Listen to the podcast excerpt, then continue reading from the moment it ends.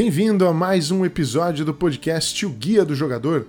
Eu me chamo Pedro Miranda e ao fundo na nossa trilha sonora você ouve um prelúdio a uma cantiga de Santa Maria da banda curitibana Mandala Folk. Hoje retomamos o nosso assunto sobre designers e o escolhido é o alemão Rainer Knizia. Então pega na mão do seu Meeple e vamos à conversa.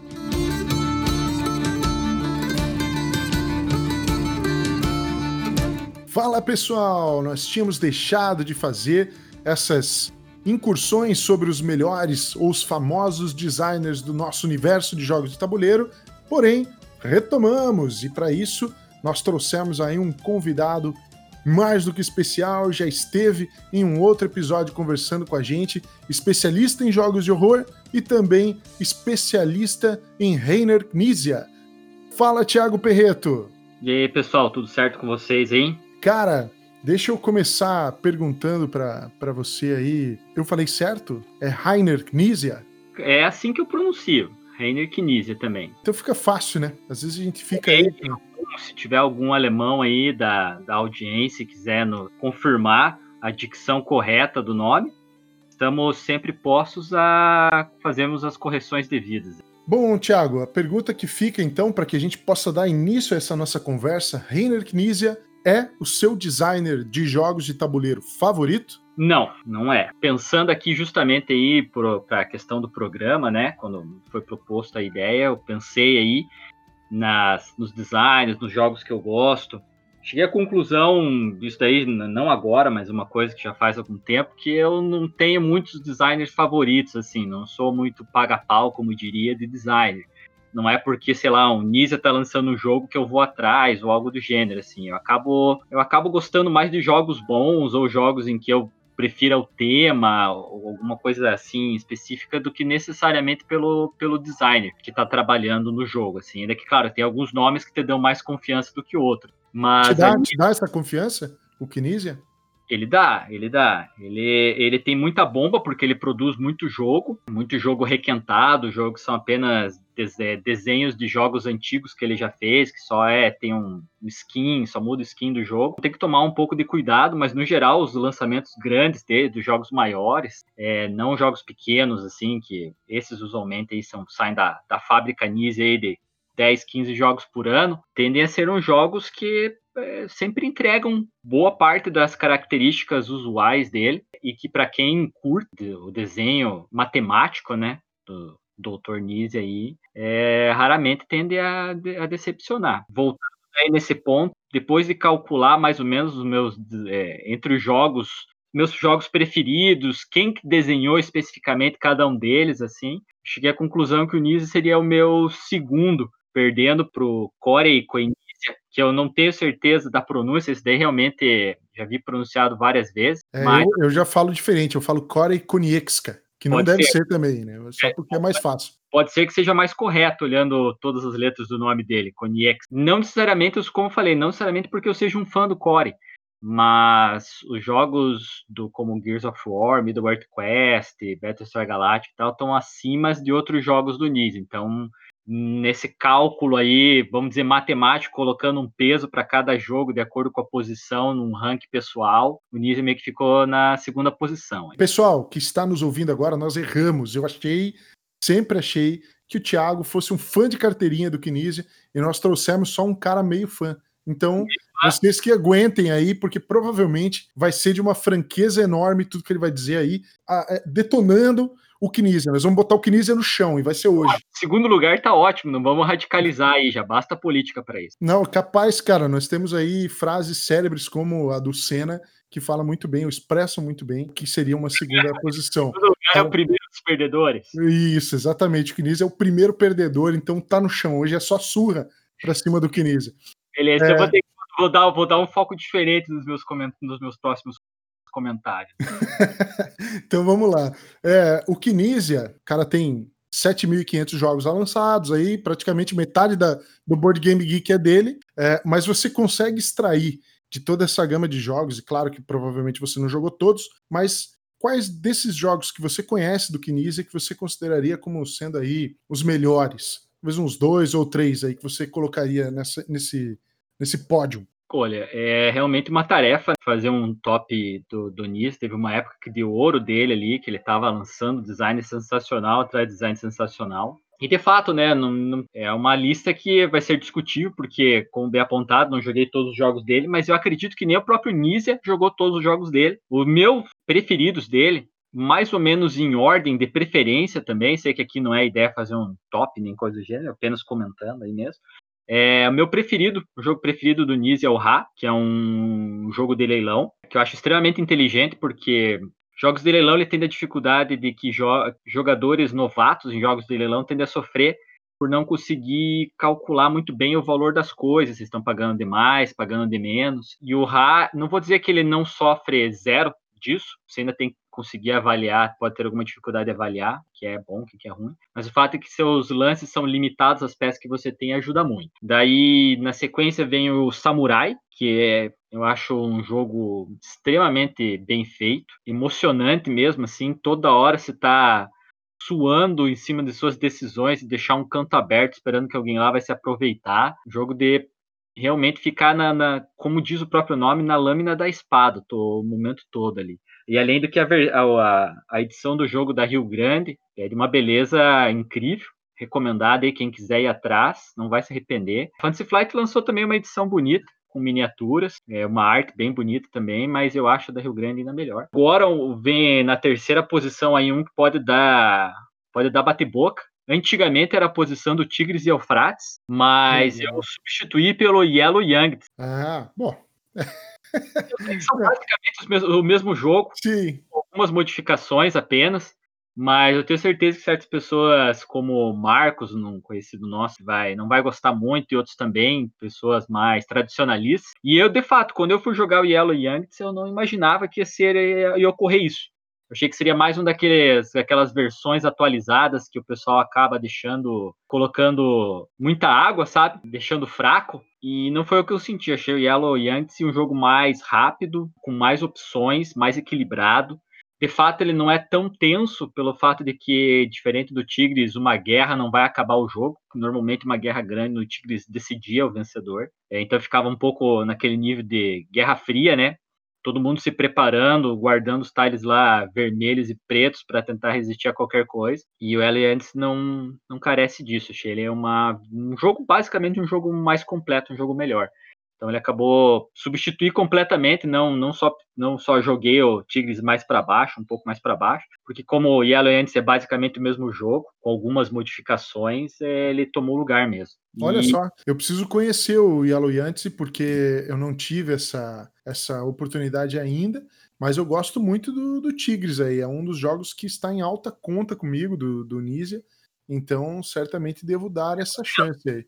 Tá, vai, vai, bem recomendado. E foi uma grande surpresa para mim, porque o Tigres era um dos meus jogos favoritos, estava no meu top 25 ali, fazia vários anos. Ele, meu top 25 tende a não mudar com muita frequência. E quando eu fui jogar o Yellow, realmente, eu imaginava um jogo inferior, porque a maioria das versões atualizadas de jogos que eu joguei, eu não tinha gostado tanto quanto as versões originais, assim, e não foi o que aconteceu com o Yellow Yankees. Então, se você não conhece, fica a recomendação aí. Fica a recomendação a todos, né? Porque a todos, a todos, só você. Nisa, é. O Nisa é um cara que, que vale a pena aí é, conhecer os jogos dele, tem muita coisa boa pra caramba do Nizia. Pois é. E terminando o, das recomendações principais aí, porque, como eu falei, no meu top 25 tem quatro jogos do Nise. E o quarto jogo é o Médici, outro jogo de leilão.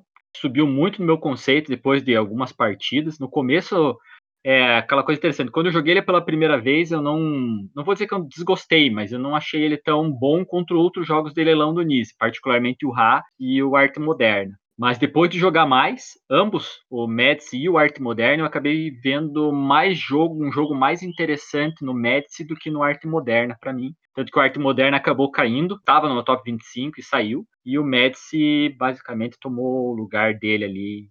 Ainda que o Arte Moderna seja um bom jogo também. Tá? Ó, vou te dizer, cara, que eu fiquei surpreendido com a sua com o seu posicionamento.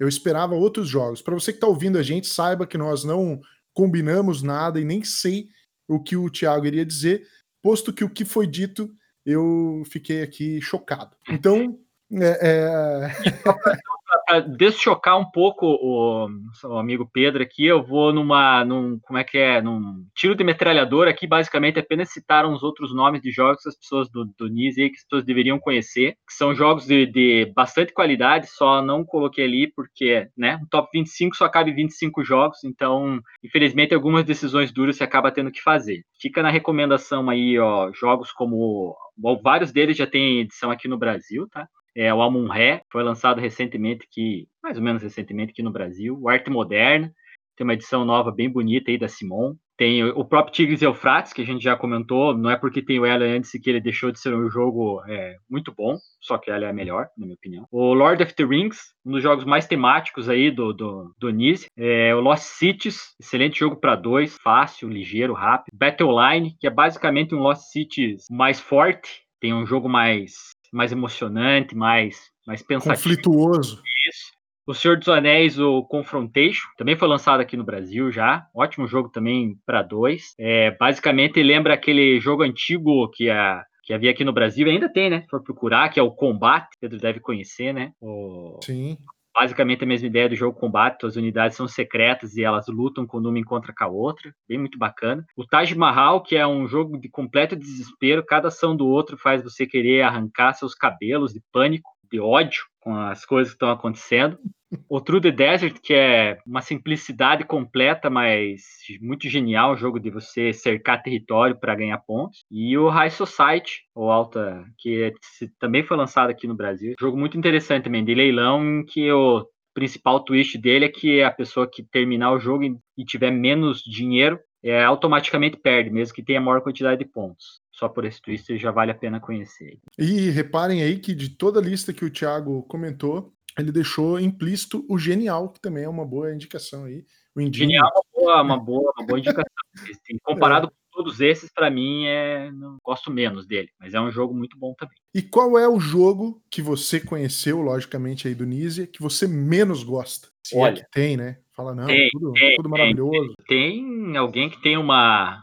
É tão prolífico aí como o Nizia, com certeza ter a sua produção de bombas, né? Felizmente eu não tive oportunidade de jogar tantas delas, né? A maioria das bombas deles aí acaba ficando restrita ao mercado alemão, que deve sofrer mais do que a gente. Mas os que eu joguei aqui, os piores são os seguintes. Esse primeiro aqui é o Kingdoms, que eu sei que vai ofender algumas, algumas pessoas. Sim, foi quase uma facada aqui no meu coração isso aí agora. É, eu não, eu tive umas partidas meio complicadas com eles aí, sofrendo muito com a sorte de tirar as peças. Teve, tive, alguma dificuldade nesse sentido, assim, com o jogo. É, imagino que com experiência é o tipo de situação que você consegue depois é, lidar, né? Já prever meio que pode sair. Mas naquelas primeiras experiências foram difíceis, foram meio frustrantes e acabei pegando um certo desgosto pelo jogo. O outro é o Money, um jogo de cartas, set collection. Tive uma partida muito bizarra uma primeira vez que a gente jogou, assim, não, foi a segunda vez que a gente jogou. Estavam é, jogando no máximo, que são seis jogadores. Teve cinco pessoas que empataram em primeiro lugar. E não tinha nem o desempate para poder separar elas. Assim. Tem desempate no jogo, mas quero dizer que todos estavam empatados em todas as condições. Só eu perdi no jogo, achei muito curioso. Depois notando, na, é, depois notando na conversa lá que a gente teve, é que se você foca basicamente em fazer ponto, a probabilidade de você empatar em grande número de pessoas é muito comum. E daí, se você falar, ah, mas então cada um pode ficar tentando se bloquear. E foi o que eu fiz, e foi o único que eu per que perdi, entendeu? Então, provavelmente, se alguém tentar se focar assim, ah, vou bloquear para tentar pegar uns pontos, a chance é que você vai perder e vai ter outras pessoas que vão acabar vencendo, assim, né, em cima de você. Então, me pareceu um jogo, sei lá, não exatamente ideal para para muitas situações, assim, e ficou devendo na questão estratégia e tática. E o pior, na minha condição, na minha opinião, né, condição eu digo daquele, do que joguei, é o Loot. É um jogo que basicamente é só quase que sorte. Tem cartas muito mais fortes do que outras, você depende muito da compra do baralho para obter algum sucesso. E realmente foi uma, uma, uma, grande decepção. É um jogo que eu já, já tinha visto, né? Como alguém que gosta dos jogos Unis, então esse é um dos jogos que você vê aparecido no radar, que é um jogo relativamente conhecido mas ficou devendo muito para mim, na, na, opinião, e não recomendo de fato para ninguém. O Money e o Kingdoms, eu, eu sei que tem, há maneiras de você enxergar alguma qualidade, algum motivo para até mesmo eu repetir e repetiria partidas dele, mas o Luta é um que eu realmente não teria interesse de jogar mais vezes. Realmente fica na, no fundo do poço aí da, do design do Nise. Esse último é corra, corra mesmo. Corra, exatamente. E, Thiago, em relação às características do Nisia, quais as características dele como designer que mais te chamam a atenção? Então, Pedro, eu até me surpreendi que foi fácil pensar nas características que me agradam dele. A princípio, eu pensei que poderiam ser, ser a parte mais difícil, mas não foi. Minha coleção inicial, ela tinha bastante Nise, e para mim foi fácil de ver do, o porquê do atrativo dele. Então, eu diria que as principais características do, do Nizia nos jogos, principalmente os melhores jogos dele, seriam. Ele faz jogos que são com relativamente poucas regras, comparados com jogos extremamente complexos de outros designers que misturam várias mecânicas, efeitos variados, mesmo, mesmo em euros, assim. O Nizia, ele sempre se, usualmente, os jogos dele possuem um foco numa mecânica principal com uma ou duas mecânicas auxiliares para fazer essa mecânica principal brilhar. Que nem, por exemplo, pegando o Ra, que é um jogo de leilão, que é a mecânica principal, e daí de complemento ele tem ali um Push Your Luck e Set Collection, né, que é onde vem as pontuações, mas fica bem claro o qual que é a mecânica principal, o que, que faz o jogo funcionar. E daí, derivado dessas poucas regras, os manuais dos jogos dele tendem a ser bem enxutos, usualmente, mesmo os jogos mais complexos dele, são quatro, seis páginas de regra, que é muito bem digerível, né? Porque, claro, nós estamos falando de são manuais, então eles usualmente têm muita arte, textos complementares, assim. Então, quatro, seis páginas é, vai tende a ser um tempo é, agradável e rápido de você passar comparado com manuais de 16, 18, 20 páginas de certos euros, assim. Devido à própria formação do Nisia, né, que ele é um formado em matemática, os jogos dele usualmente pendem para serem bem equilibrados, bem pensados assim na, na, no funcionamento deles. É difícil você apontar esse jogo dele tá quebrado, isso tá, isso não funciona. Como eu comentei, não é uma regra infalível.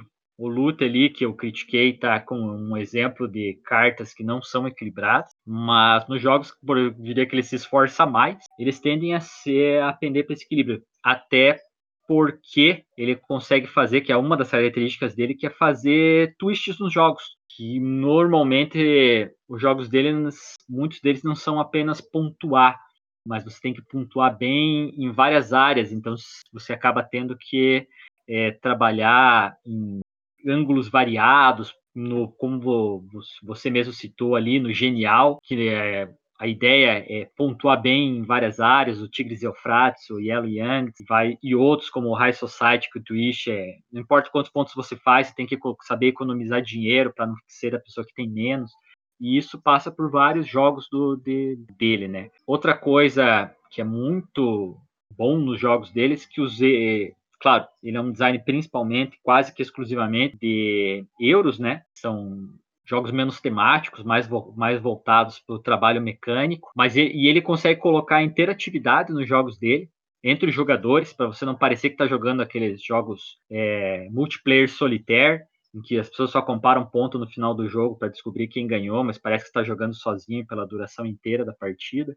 Os jogos que ele faz usualmente faz o que você tem a necessidade de interagir com os outros, às vezes diretamente por conflito, disputa territorial, bloqueio, dedo no olho mesmo, mas muitas vezes também de maneiras bem inteligentes, de você ter que negociar. Isso eu acho muito interessante, porque a maioria dos jogos dele não possui aquela característica de tome isso, que é, é interatividade forçada, de você ter que ficar atacando meio que gratuitamente outras pessoas. A interatividade que ele coloca nos jogos dele são interatividade inteligente, que faz você ter que jogar com os outros, é, ter que realmente é, vencer na inteligência, na jogada esperta, mas tendo que levar em consideração os outros, não apenas o teu mundo, teu tabuleirinho limitado pessoal ali. E outra coisa que pode agradar muitos da audiência aí é que quase todos os jogos que eu citei ali em cima, que são os melhores dele, Ra, Samurai, Yellow Yankees, Médici, Amun-Re, Arte Moderna, Tigres, é, Battleline, Confrontation, Taj Mahal, enfim, a lista é quase infindável. São jogos que não possuem expansão. Você compra basicamente o jogo e você tem um jogo completo, variável, você vai poder jogar N vezes, cada, todas as partidas usualmente serão excelentes e você não precisa ter que ficar comprando expansões para manter o jogo fresco trazer alguma novidade. É, isso daí é uma coisa que eu, que eu vejo como muito, muito positivo. Se tem o jogo, tem o jogo completo naquela única caixa e ele não faz, não tem o RA, RA edição essencial, RA edição completa, RA edição de luxo extra com todas as promos, daí não, não é muita característica do nosso amigo Nise. Usualmente ele lança o mesmo jogo com reskin, isso ele faz mas ainda é um jogo sem que você não precisa adquirir se você já tem o original. Pois é, e de tudo isso que você falou em relação às características do, do ficou mais claro para mim que você gosta do manual enxuto e isso só pode ser preguiça. Não tem outra explicação, viu, cara? Cada um, Mas... cada um conhece suas limitações, né, Pedro? Eu sou um péssimo leitor de manual, todo mundo que já jogou comigo já deve ter jogado pelo menos um ou dois jogos errados. Então, quanto, quanto menos chance o manual me der de errar, melhor é. É verdade, pessoal. Eu já joguei com o Thiago, falou aí um ou dois, porque. Mas eu já joguei com certeza mais de 200 jogos com o Thiago que ele explicou erradamente. A gente foi descobrir tudo posteriormente. a, vantagem que, a vantagem que eu tenho sobre o Libonati nesse sentido, pelo menos, é que eu erro as regras de uma maneira neutra, não para me beneficiar. Não é a regra que caga o jogo inteiro para todo mundo. Então, normalmente, ela não tem um alvo que é me trazer benefício isso normalmente dificulta, né? Sempre é jogado num nível est é, extremamente difícil, né? É. Mas é, é. são as características que sobram. E para saber aí, por fim, Thiago, que outro designer você indicaria para quem está nos ouvindo, gosta do Kinesia, e você fala assim: ah, esse aqui também é um cara bom.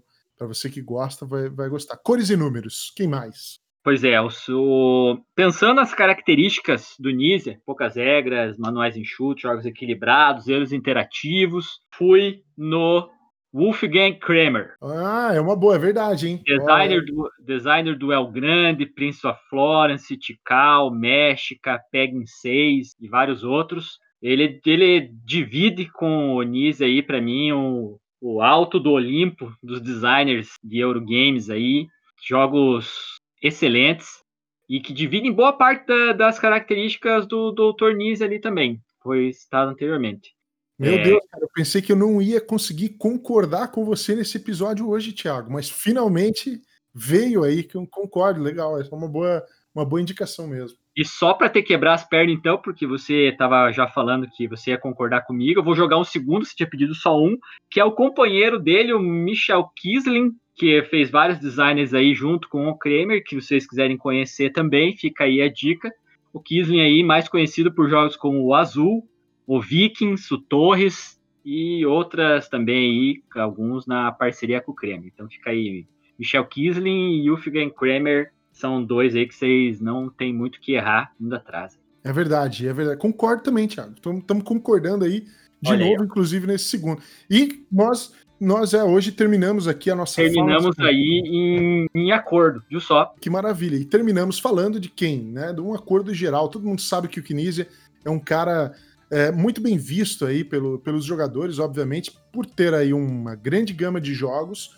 Jogos, como o Thiago falou, que apresentam certa simplicidade de regras, tempo curto de duração, mas não são joguinhos, né? Eles são jogos que você normalmente precisa realmente é, é, pensar, dão boas disputas, realmente Exato, são normalmente. Poucas regras e boa profundidade. Isso, são Aquelas, jogos bem feitos. Muitos daqui usam aquele termo que é jogado para todo lado nos tabuleiros elegantes. Exatamente. Esse é o Kinesia, o nosso grande autor que se utiliza muito de cores e números, mas que em pequenas caixas às vezes nos apresenta grandes jogos. Tiago, para finalizar então, Deixe o seu recado final para o nosso ouvinte e a sua despedida. Pô, muito obrigado pela, pelo convite aí. Espero que a audiência tenha gostado e, de fato, minha recomendação aí é vão atrás dos jogos do Nise, o cara merece. É, tem designs, desenhos muito bons. Ele é um pouco velhaco, com relação a jogos digitais. É uma pena aí que você não consiga encontrar jogos dele em sites como BGA ou Yukata, né, que você consegue jogar de graça, porque ele ele ou a editora dele, mas indiretamente é ele, acaba não deixando colocar os jogos dele aí na, nas vias digitais, então às vezes fica um pouco difícil para você conseguir testar antes de comprar, mas a verdade é que, pelo menos no caso do Nise, você não precisa, não corre muitos riscos, não corre muitos riscos com nos jogos, nos jogos mais conhecidos dele. Basicamente é isso. Agradeço aí o convite e quando quisermos bater, bater boca aí com o Kremer e o Kisling, estamos aí também. Sempre que precisar, só chamar. Show de bola, muito obrigado e até mais.